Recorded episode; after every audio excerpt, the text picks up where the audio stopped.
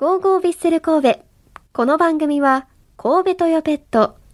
ワコーレマンションシリーズの和田光さんと共にお送りします。ウィークリーマッチレポー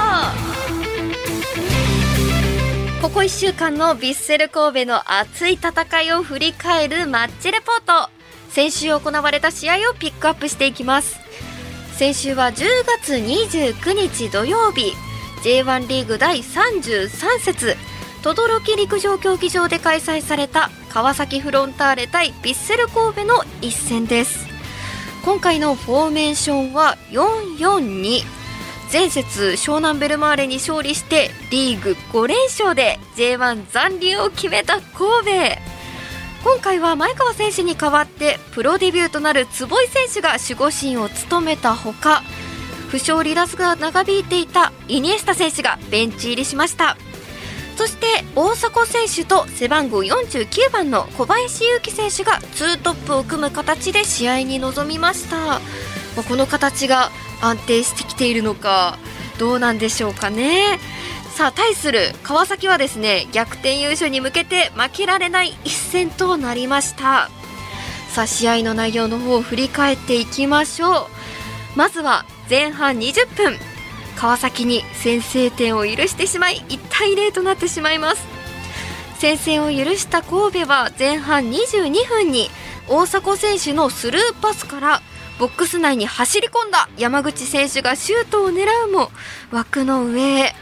反撃したいところでしたが川崎の集中した守備でボールを回せません、えーそんな中1対0で折り返し後半5分神戸が見せ場を作ります。バイタルエリア中央ややゴールから遠い位置のフリーキック。これを背番号49番の小林勇輝選手が鮮やかに左足を振り抜き同点。これすごく良かったですよね。なんか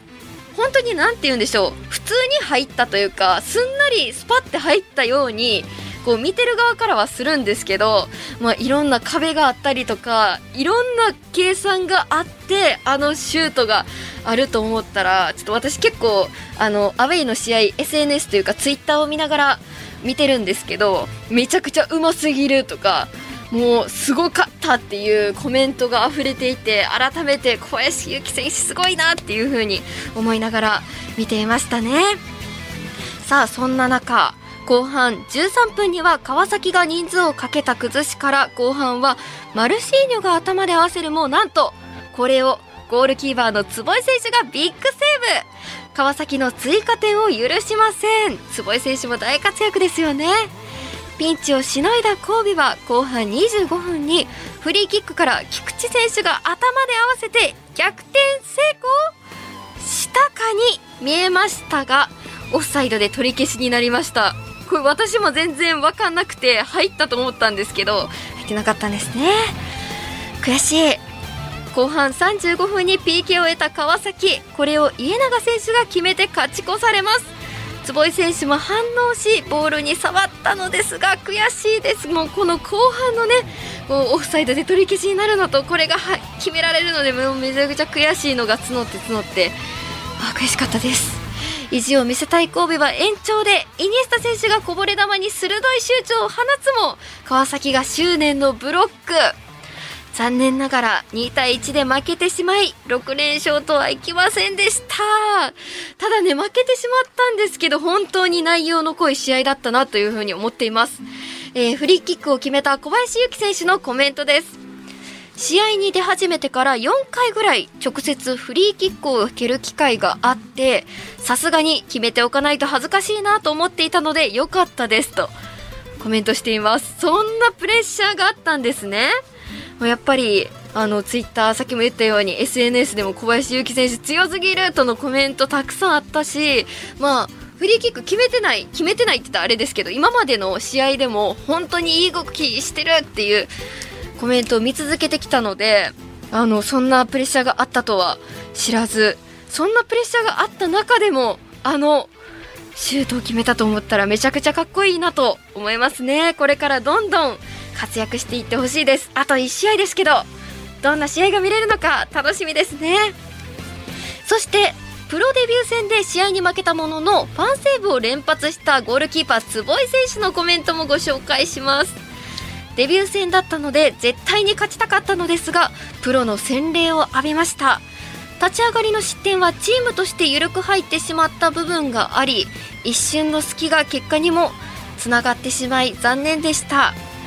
ただ PK のシーンは読みが当たったのであとちょっとで止めることができたかもしれません。今後はそういう場面でも止められるキーパーになりたいと思いますとコメントしています。まずはねプロデビューおめでとうございます。もうデビュー戦であのセーブを繰り返し見せてくれた坪井選手サポーターとしてはもう楽しみですよね。そんな坪井選手のプロフィール紹介しておきましょう、えー、坪井優也選手背番号28番。えー、1999年8月23日生まれの23歳です。まあ大学卒業したてって言ってもね若いですよね。で兵庫県三木市出身でヴィッセル神戸、えー、ヴィッセルの U18 からアンダー18からトップチームに昇格できずに中央大学での4年間を経てヴィッセルに帰ってきました。本当にヴィッセルへの思いが強い選手なのかなと思います。ストロングポイントは高い足元の技術と守備範囲の広さ今回でも見せれたのかなと思います。1月の新加入選手の発表会見ではヴィッセルとしてヴィッセルとすごくマッチしていると自分の特徴はねヴィッセルとすごくマッチしているとアピールし1年目ですが遠慮せずにやるとコメントしていました。そこがねもう1年目で叶ったのがすごいなと思います。この新加入発表会見であのーあの選手の坪井選手のお父様とお母様が来てらっしゃいましてこう一緒にね写真を撮っているっていう姿を私見てたんですよ。なので、まあ、インスタの方でまずは家族にありがとうと言いたいですっていうコメントを見ててあそこで見たお父様お母様すごい喜んでいるんだろうなっていう風に私はちょっとね心があったかくなっていました。と本当にこういい試合ももちろんいい試合だったんですがちょっとね、ここで残念なお知らせも入ってきました。ヴィッセル神戸のホームページによりますと、藤本紀明選手の契約満了に伴い、2023シーズンの契約を更新しないことが分かりましたとの発表がありました。まあ、この時期ね、選手の入れ替わりがあるとは、もちろんあるとは思うんですけれども、特に見送るのが寂しい、本当に悲しいです。ちょっと藤本選手のコメントもご紹介しておきます。ロッカーの片付けがこんなに寂しいのは初めてです。3年半ほぼ毎日使ったロッカー。ほぼ毎日会っていた選手スタッフいぶきの森もノエスタも。応援し続けてくれたファンサポーター。何もかも寂しい。もっと活躍したかったし喜んでもらいたかった。なかなかそれは達成できなかったのが悔しい。勝った時の神戸参加は最高の時間で新国立でみんなで歌ったのは別格で今でも鳥肌です。ただ一つ目標ができました。必ず這い上がってノエスタのピッチで活躍して神戸に勝ちたい。